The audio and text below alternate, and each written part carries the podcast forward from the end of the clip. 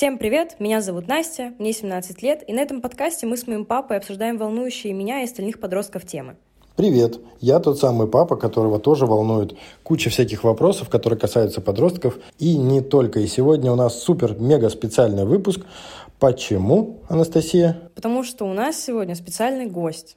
И не просто специальный гость, а... Сегодня у нас в гостях Вика Баркова. Это блогер-резидент Inside People. Вика, привет. Здравствуйте. Вика, привет, привет. Это Inside People, такое блогерское сообщество, и мы решили попробовать такую коллаборацию и посмотрим, что из этого получится, потому что, как вы знаете, уважаемые слушатели, мы до этого всегда общались с Анастасией вдвоем. А сегодня настроем мы за кадром пообщались с Викой. Вика офигенная. Когда вы зайдете в ее инстаграм, вы все увидите и поймете. Сегодня, конечно же, мы хотим поговорить, ну, я не знаю, мы обсуждали следующую тему о том, как происходит взросление. Вот, например, у меня в голове есть мои 17 лет. Мои 17 лет – это когда я собираюсь поступать в институт, когда мы прибухиваем пиво, когда мы делаем что-то, гуляем, сидим на лавках и все. Потом следующий этап – мой 21 год. 21 год – это я уже учусь в институте, мы уже собираемся на всякие вечеринки. А, и, по-моему, если я правильно помню, дело уже подходит даже к свадьбе. Вика, как ты себя ощущаешь в свой 21 год? Если честно, в 21 год я совершенно по-другому представляла себя. В первую очередь я думала, что на первом месте у меня будет учеба, учеба и учеба. Я думала, что пойду четко работать по специальности, когда закончу институт, вот буквально через полтора года. Но жизнь повернулась совершенно иначе, и сейчас я сижу, сижу здесь с вами и рассказываю о своей жизни. Слушай, на самом деле это такой, мне кажется, важный момент, потому что с Настей мы день через день обсуждаем все-таки про учебу. И куда же поступать, а как же те самые специальности? И поступать ли вообще? И поступать ли вообще? Расскажи, пожалуйста, про то, а как вообще вот эта вся история, как ты выбрала, во-первых, направление, и почему ты все-таки, видимо, не пойдешь работать по специальности? А, в первую очередь я хотела пойти в полицию, я всегда хотела быть полицейским. Да, потому что у меня папа сам по себе вот работает в полиции, я хотела пойти по его стопам. Но так как на тот момент я уже являлась спортсменом, и совмещать так скажем, органы и тренировки было бы, в принципе, невозможно. Но я решила поступить в ДВГУПС на специальность экономическую безопасность, которая, в принципе, граничит с э, органами полиции. Вот. И после того, как я туда поступила, я поняла, что, если честно, мне не очень нравится. Я думала, что пойду в какие-нибудь правоохранительные органы, а мы сейчас изучаем кучу бумаг, документов, и я поняла, что работа с бумагами совершенно не мое. Ну, то есть, если я правильно понимаю, произошел там некий диссонанс от того, что помнишь, да, как в кино показывают, когда э, какие-то сложные схемы распутываются, там еще что-то, а по факту все сидят только заполняют бумаги. Тут больше как ожидание реальности, да, наверное, да, сработало. Да, да, да. А вообще, вот если говорить, например, как ты помнишь, что ты помнишь еще про свои 17 лет, спрашивает Анастасия. В 17 лет, если честно, я, я всегда была, в принципе, примерным каким-то там подростком, приличным, у меня никогда не было плохих привычек, и нету, кстати, до сих пор, то есть я вот... Как... То есть ты не бухаешь и не Я никогда не пила, пьяная. никогда не курила, ну, и даже ну, больше скажу, что я даже не матерюсь. То есть у меня как-то вот с этим все строго, я очень люблю читать книжки какие-то, вот недавно начала изучать психологию, потому что мой папа отучился на психолога, и недавно я залезла в архив, наш семейный, и нашла много интересных книжек, которые можно было бы изучить. А как ты себя ощущала в спорте в 17 лет? Ну, то есть это уже были достижения, медали, или же это были грезы об Олимпийских играх? А, в 17 лет получилось так, что это был мой переломный момент в спорте. До 17 лет я не могла даже попасть в призы на том же первенстве города, что является очень низким достижением. И прошло буквально три месяца лета. После этого я выступила на соревнованиях сразу по разряду кандидата мастера спорта. Да, со второго разряда сразу на кандидата. Я не знаю, что произошло в тот момент. Тренировки, может быть, отдых, может, что-то там психологически сработало. И после этого я уже не опускала планку и практически где-то год назад я уже выполнила разряд мастер спорта. А смотри, для наших слушателей ты штангу поднимаешь? Я бегаю быстро и прыгаю в длину с разбега. Mm, ну, штанга, клево. естественно, это тоже как на тренировках. А, то есть, ну, я хотел пошутить на самом деле про штангу, потому что, уважаемые слушатели, мы видим перед собой абсолютно стройную миниатюрную девушку, и про штангу мне казалось это очень искрометным. Но вот нет. Ну, 100 килограмм я тоже, мы, мы тягаем, приседаем с таким весом спокойно. Неплохо. А что произошло тогда? Почему вдруг у тебя результаты резко скаканули вверх? Вот, если честно, я до сих пор думаю над этим вопросом, потому что что я летом, могу сказать, я даже не тренировалась. То есть то лето, оно было для меня таким. Мы с папой ездили на отдых, потом я ездила просто с друзьями отдохнуть. То есть я ничего совершенно не делала. Возможно, как-то психологически, может быть, выросла там. Вот. И для меня до сих пор это остается самой загадкой. Слушай, а может быть это момент, знаешь, когда ты во что-то сильно, прям вот сильно-сильно за что-то переживаешь, оно, как правило, как-то криво получается. Когда ты расслабляешься и, как бы это сказать, не то чтобы забиваешь, но, ну, просто это становится, ну, такой. И у тебя все начинает получаться. Возможно, возможно, я просто отпустила голову и да. начала, начала... Да, вот речь, речь именно об этом. А есть ли у тебя в мысли какие-то, знаешь, вот из разряда, опять же, если мы возвращаемся там к 17 годам, то какие бы ты советы из 21 дала бы себе 17-летней? Есть у тебя такое, что типа, о, вот этого не делай никогда в жизни, потому что иначе будет кошмар, и ты умрешь? Ну, если честно, я бы, наверное, дала себе совет э, не поступать сразу. Вот нужно было, мне кажется, годик что-то поделать, возможно, где-то поработать, чтобы понять, кем я хочу быть. Потому что 17 лет такой возраст, вот я поступила, и получилось, так скажем, не прям осознанно. Вот, хотел, хотелось бы чего-то другого. Сейчас я бы видела себя, наверное, в сфере какой-нибудь психологии, возможно, актерского мастерства какого-то, но совершенно не на специальности экономики экономическая безопасность. А ты принимала решение о специальной вот этой вот безопасности под влиянием чего? Э, под влиянием только самой себя. Родители полностью дают мне выбор. Вот ты делаешь, что хочешь, потому что жизнь твоя и выбор твой. Они поддержат меня в любом моем ну, то есть просто на тот момент казалось тебе это абсолютно адекватным и нормальным на тот момент. Да, я поговорила с ребятами, которые там учатся. Как ну, на самом деле, я не слышала прям много хороших отзывов. Вообще, в целом, даже и, и не только про вуз, а про специальность, все. Но я посмотрела направления, которые там изучаются, преподаватели, которые мне были, в принципе, на тот момент даже уже знакомы. Вот. Ну, не знаю, поступила, поступила, и получилось совсем не то, что я хотела.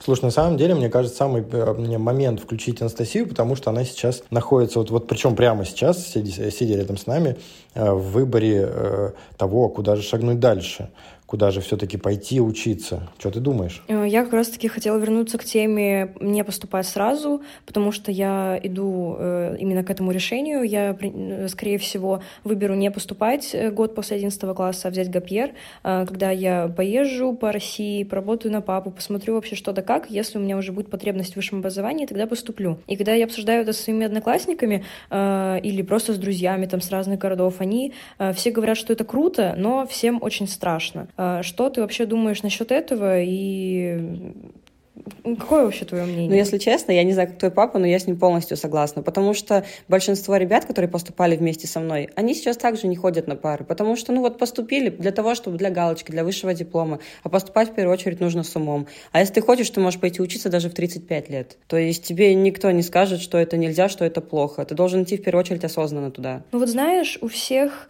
э, есть такой страх, что все поступили, все куда-то двигаются, а я будто бы сижу на месте. Как вот, э, как побороть побороть это чувство, может быть? Как, э, что На ты... самом деле, я тебе больше скажу, они тебе будут даже больше завидовать. На месте будут сидеть как раз-таки они, а не ты. Неплохо. Это же вообще огонь на самом деле. Это такая прям тема, куда мы вообще не собирались идти, но она такая прям на поверхности, потому что мы там, повторюсь, день через день с Настей обсуждаем, а куда поступать. И вот эта вот история про взять паузу, мне она кажется абсолютно разумной, ну прям максимально разумной, потому что я помню, как я поступал, возвращаясь в свои 17 лет, мне просто сказали, что мы вот были железнодорожниками, и ты и будь железнодорожником. Я до сих пор не понимаю, зачем мне сопротивление материалов и теоретическая механика. Вот. Ну, теперь мы шутим про то, что я дочь инженера. Недавно мы с папой ходили гулять, и что, что было? Как ты мне попросил палку поставить?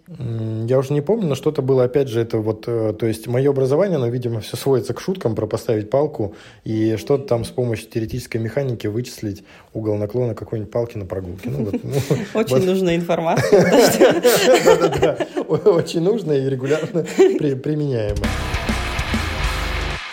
Я хочу, наверное, спросить про твои цели на будущее. Вот э, ты говоришь, что не будешь работать по специальности, а что ты будешь делать? Ты будешь дальше развиваться э, в комьюнити, который мы упомянули ранее, Inside People, и что вообще входит в твои обязанности? Вообще, я, если честно, живу, наверное, одним днем, так скажем. Не могу загадывать наперед, потому что, вот как я уже сказала, в 17 лет я выглядела и думала совершенно по-другому. Сейчас я могу сказать буквально, может быть, только на год вперед, что в планах у меня как минимум развиваться вот в сфере блогинга, потому что у меня это получается, мне это нравится, и это, в принципе, мое. Также я бы очень хотела, наверное, отучиться на фитнес-тренера, пройти какие-то курсы, потому что я, кстати, на данный момент уже имею еще одно образование, которое получала параллельно с высшим в городе Владивостоке, в училище Олимпийского резерва. Вот. И вот сфера, допустим, фитнеса мне тоже будет очень близка. Здорово. Но причем в сфере фитнеса ты же понимаешь, что у тебя настолько, на мой взгляд, практические и академические знания, а ведь люди приходят в фитнес-залы, я просто э, как человек, который э, там сколько, у нас в 18-19 году был фитнес-фестиваль самый крупный на Дальнем Востоке, который я придумал, мы проводили во Владике его на ДВФУ, назывался он «Фитлав», а потом нас пандемия это подкосила, поэтому я в фитнес-сообществе, ну скажем так, немножко соображаю Люди в основном приходят жопы накачать, э, вес согнать. А чему будешь учить ты? Ну, если честно, в первую очередь я бы, наверное, хотела научить их не вес гонять. Вес гонять это, я считаю, не самое нужное. Нужно в первую очередь поставить людям технику для да. того, чтобы они смогли это делать сами. Потому что многие приходят, сначала нанимают себе тренера там первый месяц-два, а потом уже могут работать сами. Я в первую очередь хочу научить людей правильно работать, правильно тренироваться, для того, чтобы они в дальнейшем уже смогли делать все сами. Я абсолютно прям максимально поддерживаю. Действительно, благое, прекрасное дело. Не уйдешь ли ты в такую историю, знаешь, как вот есть тренеры, которые, которым приходят подопечные, а тренер, например, хотел стать э, мега-чемпионом, и вот у него не получилось по каким-то причинам, и он говорит, вот подопечный обязательно должен стать чемпионом, и насилует эту бедную там э, подопечную или подопечного, и тот э, все себе ломает там и всякое такое. А на самом деле я сама была так скажем, в такой тарелке. Mm. Я буквально недавно поменяла тренера, собственно, по вот этой вот причине. Мой тренер, да, возможно, она была там какой-то достаточно крупной звездой, но она пыталась воспитать так всех. И у нее были такие суровые закалки СССРовские, прям, где, ну, тебя не жалели совершенно. Тебе вообще, вот на тебя было настолько наплевать. Мы делали такие работы, мы там по пять часов тренировались, было очень тяжело. У меня болело все. Из-за моего прошлого тренера получилось так, что я уже уже пять лет мучаюсь с поясницей. Я делала и МРТ, делала всякие физиопроцедуры, мне уже ничего не помогает, и мне сказали, что уже не поможет. Вот, и это, я понимаю, насколько будут в будущем отгласки некоторые, вот, и мы с ней разошлись не на очень хорошей ноте по этим причинам, собственно, вот, и поэтому, когда я буду тренером, я буду осознавать, осознавать и понимать, что у меня было в прошлом, и буду думать насчет будущих людей и их здоровья в первую очередь. Я правильно понимаю, что мы сейчас говорим именно не просто про походы в зал, а именно про э, прыжки в длину с разбега, про бег. Мы про это Про подготовку ты да, имеешь да. в виду? Или... А я вот, если честно, пока сказать не могу, потому что для того, чтобы быть именно тренером по легкой атлетике, нужно получить еще образование в нашем хотя бы ДВГАВке спортивном. Угу. Вот. А если пойти на фитнес-тренера, то будет достаточно курсов. Поэтому я бы хотела начать начало, сначала бы с фитнес-индустрии. А если мне это понравится, мне это зайдет, то я могу уже стать тренером по легкой атлетике. Потому что, в принципе, все азы, основу я поставить смогу вполне. Ты знаешь, у нас недавно был э, опыт. Мы встречались с несколькими звездами, именно с олимпийскими чемпионками.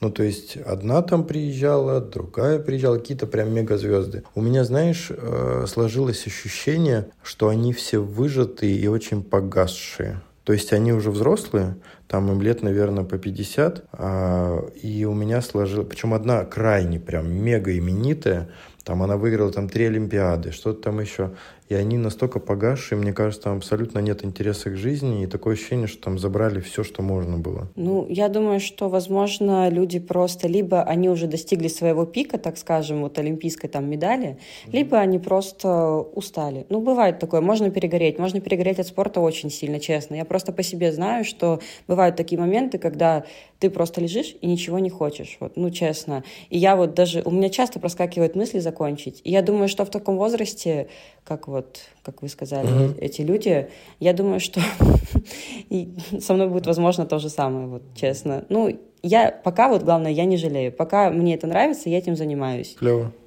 Клево. А если мы вернемся тогда, не вернемся, а просто чуть в другую сторону, вот то, о чем ты проговорила, про блогинг.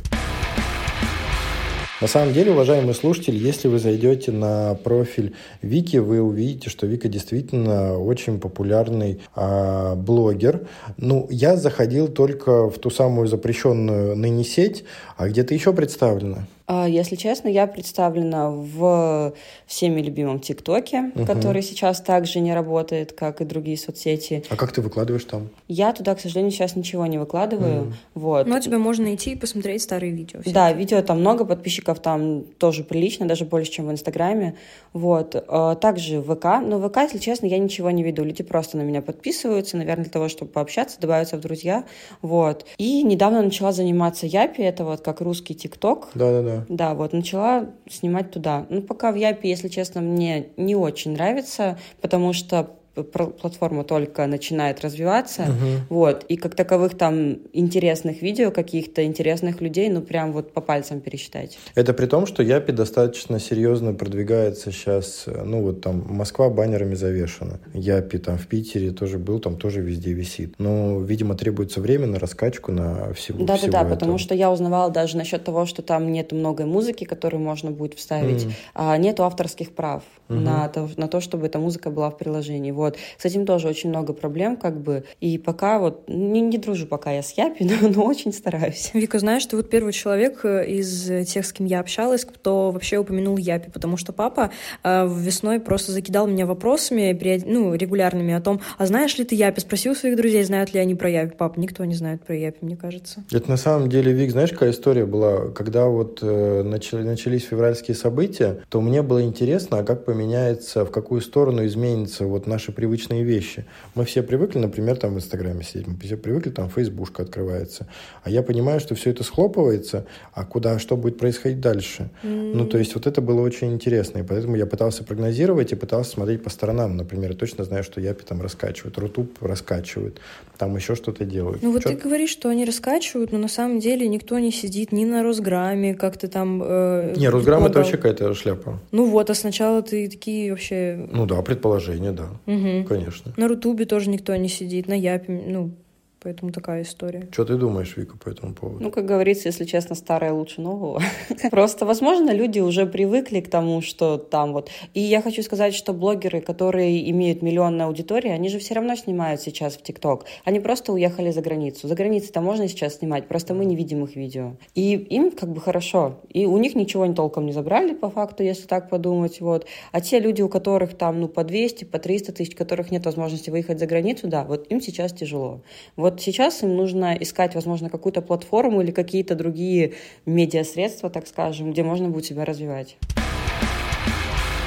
Скажи, пожалуйста, свое мнение. Вот э, то, что я наблюдаю, например, мне всегда был интересен вот этот момент, а почему, вот, вот смотри, вот берем вот условно там двух-трех девочек. Одинаково все симпатичные. Одинаково примерно выставляют ракурсы, как они фотографируются одинаково делают что-то, одинаково там вот это. Только у одной там 3000 подписчиков, она их не может перепрыгнуть уже 3 года, а у другой 100 тысяч подписчиков там или 200, и она набрала за те же самые там 3 года. В чем фокус, как видишь ты? Ну, возможно, это какие-то алгоритмы, потому что, вот, допустим, в том же ТикТоке видео может залететь в рекомендации, может не залететь. В Инстаграме, на самом деле, тоже есть свои алгоритмы, допустим, по тем же рилсам, которые добавляют. Ты можешь добавить какое-нибудь бесполезное видео, оно у тебя залетит, и к тебе придут куча подписчиков, а можешь добавить что-то очень полезное, как делают, допустим, у меня есть многие знакомые, там вот студия массажа, они там добавляют интересные видео, где можно что-то посмотреть, чему-то научиться. Ну, бывает, не залетает вообще.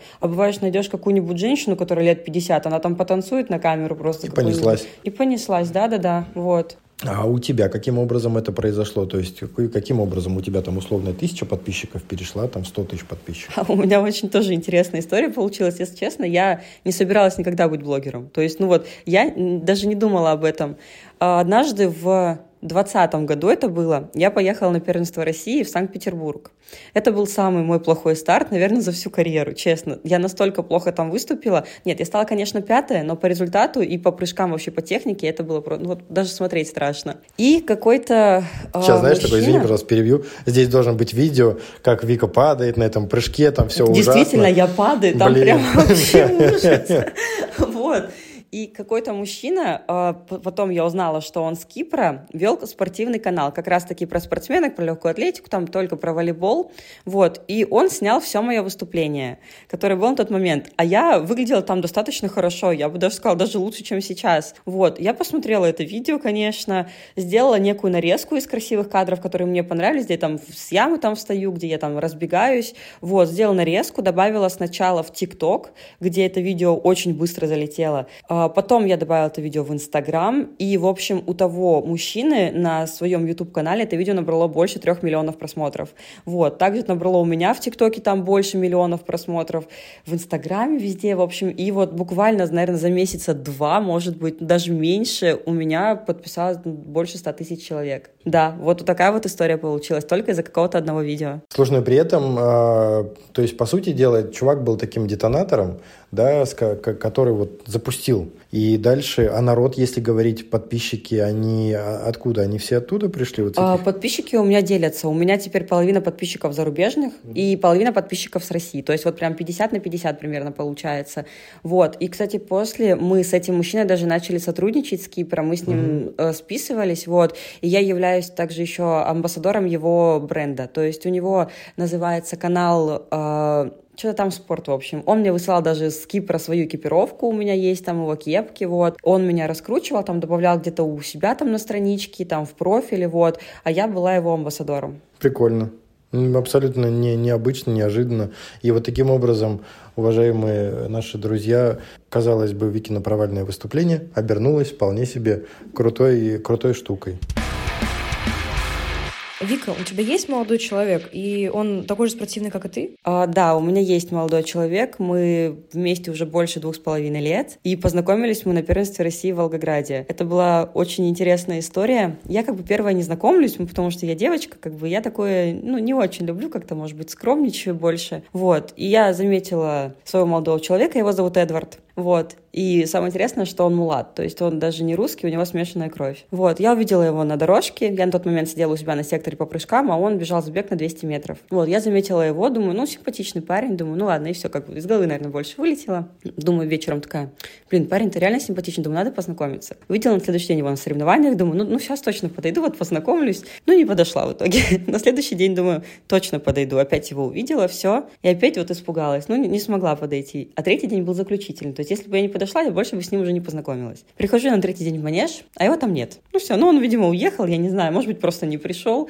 Я очень сильно расстроилась. Я ходила через знакомых, узнавала, кто это, откуда, что это он вообще. В итоге ничего не узнала. Ну, прихожу домой расстроена такая, думаю, что же можно сделать? Вспоминаю, что у нас ведут трансляции, как соревнования масштабные, какие-то трансляции есть. Думаю, дай-ка пересмотрю, он же бежал, все. Нахожу трансляцию нашего видеографа, пересматриваю, и тут он называет имя, фамилию именно его. То есть на его забеге именно назвали его, что он там бежит хорошо, все дела. Думаю, дай-ка просто там в Гугле, в Яндексе, ну, вобью ради интереса. Ну, можно же найти как бы легкоатлетов наших всех, можно найти там. Я вбиваю имя, фамилию, и первое, что мне влазит, его Инстаграм. Я думаю, вот это повезло. Повезло так повезло.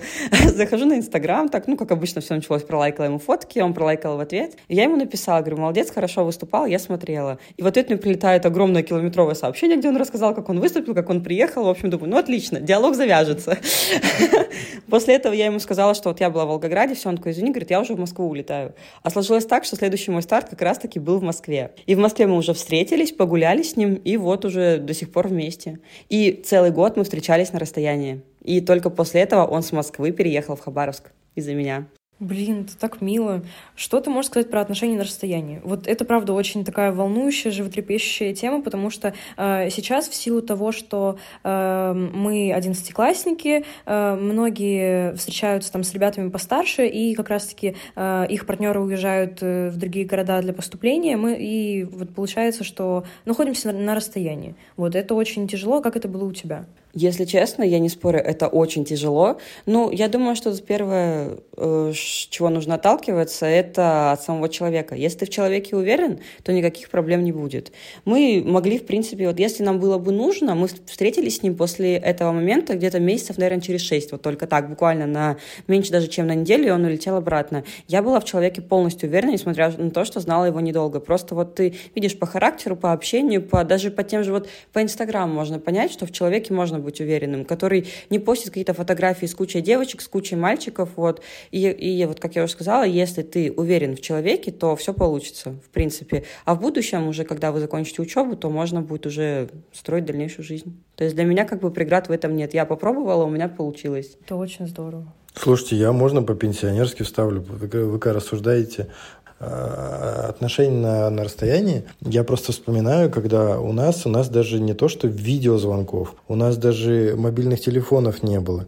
И то есть, если ты не успел добежать до телефона дома, когда он звонил, то у тебя вообще нет шансов даже поговорить. Вот, вот, видите, а тут, а тут ты даже можешь разговаривать. Да, тут даже можешь смотреть в телефон, там, набрать в любой удобный момент, писать в WhatsApp, там еще что-то. Ну, мало ли вариантов. А тут, да. Поэтому я преград не вижу, честно. Мне хочется продолжить вот эту всю историю с отношениями и с э, неким семейным циклом. Мы недавно с папой сидели на кухне и что-то разговорились про вообще семью, про ее устройство, про детей. А, и мы пришли к тому, что сейчас а, дети — это некая такая табуированная тема, это получается фактор, который просто разрушает там и семью, и отношения между, э, получается, жен... Э, дев... девушкой-мужчиной. Что мы еще говорили? Ну, скорее, знаешь, что просто а, не ты, хот... не ты хотят... проговорила, что в вашем поколении сейчас дети это как, ну, типа, абуза. Вот, наверное, так, да? да? Я хотела спросить, как ты к этому относишься? Считаешь ли ты так же, как это... Э, ну, принимаешь ли ты мнение поколения или у тебя свое? В плане того, что я ребенок родителей или я хочу детей? То есть... В плане того, что дети обуза, и ты не хочешь детей. Вот как ты... Ну, плане, Если ты честно, я очень хочу детей. Как бы я об этом думала. Даже мне, несмотря на то, что 21 год, меня моя мама родила как раз-таки в 21, от меня уже требуют внуков. Говорю, мам, ну можно, пожалуйста, ну пожить немножко, честно. Как бы я, я сама хочу детей, я не спорю. Как бы лучше родить пораньше, быть молодой, красивой мамой, или родить уже тогда, когда ты уже состоятельный человек, как бы, и тогда уже можно думать об этом. В первую очередь, наверное, на данный момент я просто просто хочу полноценно встать на ноги для того, чтобы у моего ребенка было все, что ему нужно. Вот. А так как многие рожают для того, чтобы было, я считаю, что это неправильно. Вот. Mm-hmm. И, и, возможно, потом для них, конечно, ребенок и становится какой-то обузой, потому что сделали на, на горячую голову, так скажем, и потом мучаются. Но при этом ты, э, то есть сама идея детей, она тебе как бы, ну, вполне органична. Да, да конечно, для тебя? я же хочу семью в будущем, как бы, и моя, моя семья хочет, чтобы у них были внуки и правнуки. Не, ну внуки, правнуки, это вообще, конечно, да. Это отличная тема. Просто я, например, не определилась с тем, хочу ли я детей, потому что я недавно э, смотрела там видео, где просто собраны разные мнения. Вот, ну это был тред, э, там э, люди за 50, э, скажите, пожалуйста, там не жалеете ли вы о том, что не завели детей? Вот, и там все пишут, нет, не жалею, было бы, наверное, хуже, если бы я завел. Э, вот, и все говорят как раз-таки о том, что, ну, продолжая тему, что вот дети — это абуза. Блин, я не знаю, к чему я веду сейчас. Ну, просто все мы разные, как бы кому-то собаки достаточно для жизни, а кому-то пятё, пятерых детей мало. Да, то есть да, это правда. По-разному. Причем абсолютно нормально. У меня, знаешь, там, как люди... Ну, то есть мне реально тяжело, когда маленький ребенок, ну, потому что он постоянно в движении, он требует огромного количества внимания, а мне тяжело. Но при этом кому-то пять это нормально. Да, то есть когда там бру, такая вот движ там, и они комфортно себя в этом чувствуют. Поэтому ты абсолютно права в этом Блин, плане. ну вот просто недавно у меня появился опыт общения с маленьким ребенком, потому что у меня родился младший брат, которому скоро будет годик, э, Ванечка замечательный. Вот. И я э, нянчилась с ним летом периодически. Э, это было где-то по, по три часа в день. И вот за эти три часа я уставляла, уставала просто невероятно. И также я услышала недавно фразу о том, что надо рожать детей только когда ты понимаешь, что по-другому уже ну, никак не получится, что вот тебе прям надо. Но я не понимаю, как можно заводить детей, если ты хоть немножко сомневаешься. Это же такая ответственность. Это ну, действительно не просто собачку завести. Слушай, ну как? Что значит там детей заводить надо? Ну ничего не надо. Вообще заводить от надо – это такая, ну, корявая история. Нет, я не про то, что заводить, э, потому что надо. Это а, как там… На самом деле, на мой взгляд, заводить э, вполне себе гармонично, когда они сами, они же дети-то шли от любви рождаются. Что там усложнять? Ну, в смысле, ну, хочешь ребенка от человека, надо сделать. Нет, просто бывает так, что вот как бы ты забеременеешь, а ты не хотела ребенка. Ну и аборт ты тоже делать не хочешь. А потом mm. вот всю жизнь ты как А бы я не понимаю вообще, как этим. это. Ты, ты забеременела, но аборт ты делать не хочешь. А, но, но ребенка ты тоже не хочешь. Ну, такие бывают люди. Вот ты тут даже если посмотреть, просто ты понимаешь, что в тебе уже живет какой-то какой-то организм, так, так скажем, живой, и ты не сможешь ничего с ним сделать. Ну вот я бы, допустим, честно, не смогла. Даже было бы мне, допустим, как бы, вот как сейчас там там эту передачу «Беременна в 16». Честно, вот, если бы мне было бы 16 лет, я была бы какой-нибудь беременной, я бы, наверное, ну, не смогла бы ничего сделать. Как бы, я не знаю, вот я такой человек, что я не готова там делать какой-то аборт, чтобы в будущем об этом долго-долго вспоминать. Мне кажется, это абсолютно разумно и, и вполне себе. У меня Правильно. позиция другая. Если бы я забеременела вот сейчас, то я бы сделала аборт. Ну, говорю, опять же, все люди разные. Ну, да. то есть, Мы, кстати, с папой это обсуждали. Я, да. Я помню, лет в 15, наверное, я подошла к папе и просто, ну, вкинула вопрос, мол, папа, вот если я сейчас забеременею, э, что мы будем делать? Ну, в плане, ты разрешишь мне сделать аборт? Там, он говорит, нет, будем рожать. Ну, а что? Конечно. Почему? Не, ну, во-первых, здесь нужно понимать следующую вещь. То, что если аборт, это всегда риск того, что ты можешь в будущем вообще не иметь. Ну, да. Мне кажется, да. мне это кажется лучше история. не иметь детей в будущем, нежели сейчас испортить себе всю жизнь, когда тебе 15 лет э, из-за общественного мнения. Подожди, вообще, мне кажется, нужно забыть э, такую штуку, что ребенок может испортить жизнь. И ну, вообще нужно есть... забыть про общественное мнение. И вообще про общественное мнение. Ну, прям правда. Ну, это как, как, как ребенок может испортить тебе жизнь? Ты что, это, это бегает кусок тебя. Кусок. Ну, правда, ну, блин, ну, часть, ну, часть тебя это бегает. Мне кажется, если бы, когда у тебя появится ребенок, то ты уже будешь думать по-другому, я думаю. Конечно. Когда, когда ты понимаешь, что это твое, как бы... Ты знаешь, я тебе сознаюсь в одной жуткой штуке. Я, когда был там, мне 15-16 лет, мы с моим другом Ромой ходили, играли там в футбол во что-то еще, и нас жутко бесили дети, которые бегают, мы их называли маленькие ублюдки. Ну, потому что они бегают, орут, что-то делают, ломают. А сейчас мы прекрасные отцы, у Ромы там трое детей, он в них души не чает, и попробуй кто-нибудь ублюдками их назвать. Ну, просто, возможно, когда ты смотришь на чужого ребенка, который мешает тебе играть в футбол, который мешает тебе играть в футбол и всячески там это. Не, это, знаешь, из разряда тех вопросов, которые нужно а, отложить и не консервировать у себя в голове как аксиому. Ну, то есть сейчас ты считаешь так, там, через два года посчитаешь по-другому. Вон Вика, видишь, там она сама говорит, в 17 один человек, 21 это другой человек. Да, абсолютно. совершенно по-разному мысли вообще, все, все по-другому получилось. Поэтому здесь только наблюдать за собой и за своим развитием. Вик, смотри, э, вот мы, знаешь, как на какую тему сейчас думаем, это одна из причин, на самом деле, почему как-то вот судьба свела с тобой. Это, на самом деле, я абсолютно без преувеличений прям, прям рад, потому что ты невероятный э, собеседник, очень интересно, познавательно, прям, прям правда очень круто. Спасибо тебе большое за это. Э, а вот мы думаем на тему, если мы хотим, чтобы наш подкаст слышало большее количество людей. Вот по какому бы пути шла ты? Ну, наверное, я бы искала людей, вот таких, которые... Как ты? Да, в медиа ну, Таких же классных, таких же замечательных. Ну, правда. Вот, да, потому что у меня уже есть опыт. Я два или даже три, три раза я снималась в «Утро с губернией» у нас. Я ходила на Джуси радио. Недавно должна была сниматься, не помню, честно, как называется, должна была быть в эфире, но я улетала на сборы, потому что у меня жизнь такая в, раз, в разъездах mm-hmm. постоянно. Но я все время стараюсь не только в каких-то соцсетях крутиться, также в газете обо мне много пишут про спортивную тему. У меня дома эти газеты специально хранятся. Вот, поэтому стараюсь всячески раскручиваться. Ну, то есть вопрос именно светиться на максимальном количестве площадок, и это то, что приносит свои результаты. Да, да, конечно, потому что, допустим, в тех же соцсетях сидят более молодое поколение. Угу. В газетах же можно как-то более, наверное... Старперов. Да, да, да, потому что фотографии есть, информация есть. Все равно приятно, когда вот, допустим, когда показывали по телевизору, вот телевизор сейчас особо подростки не смотрят, как бы, вот, меня показывали по телевизору, и моя воспитательница садика написала мне о том, что видела меня, когда у меня брали интервью Россия Хабаровск. Да, вот это, это очень приятно, честно. А если говорить о том, что вот мне всегда интересно, вот, вот лично ты, как человек 21 года, какой материал ты смотришь на Ютубе, например? Если честно, вот не знаю, поверьте вы или нет, я не смотрю Ютуб. У меня даже нет приложения Ютуб, честно. Прикольно. Да. А почему? Ну, как-то у меня вот, я могу сказать, что у меня нет времени. У меня вот, я как, как белка в колесе, если честно, вот, если я успею даже книжку какую-то почитать, вот, то, то это вообще будет прекрасно. Так вот, я даже в ТикТоке, если честно, не зависаю. Вот, ну, как у меня есть ТикТок, я его раскручу, я сняла видео, я загрузила. И профиль я даже не успеваю вести. Я вот в основном истории добавляю все поздно вечером, когда уже прихожу домой просто.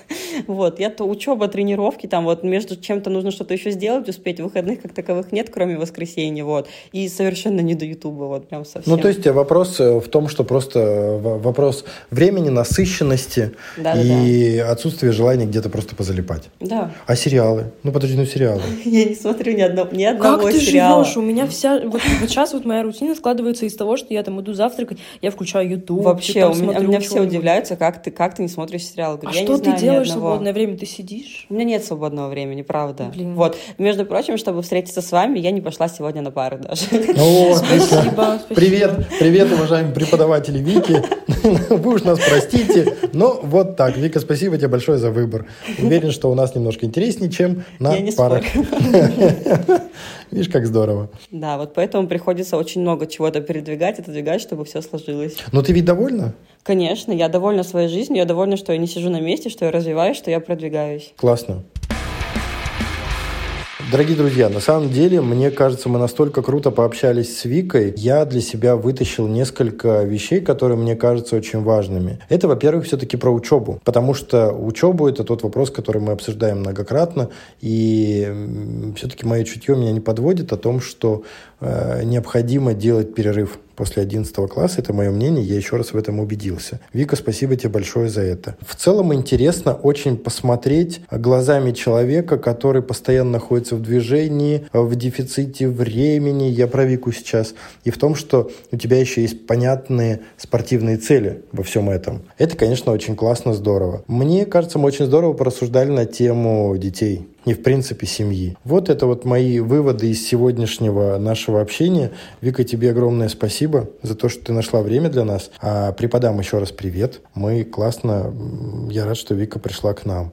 Вот, поэтому на этом я предлагаю заканчивать. Я тоже Девочки, хочу сказать. Говорите вы свои финальные слова и Я будем тоже завершать. хочу сказать тебе спасибо за то, что ты выкроила время для нас, пришла э, болтать с нами. Вот, я хочу сказать, что для меня сейчас очень э, авторитетно и очень э, важным является мнение э, людей чуть старше, вот, э, которые там 20 плюс лет, э, потому что я, опять же, на...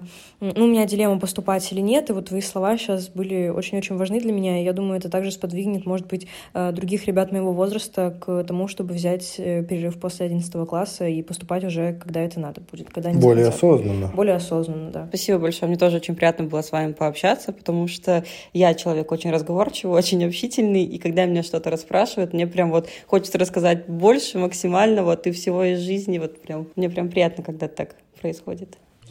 Все, всем огромное спасибо, дорогие друзья. А, а, подписывайтесь на, там, ставьте вот эти вот лайки там нужные. И обязательно подписывайтесь на Вику. Она, правда, очень крутая. Пока. Пока-пока.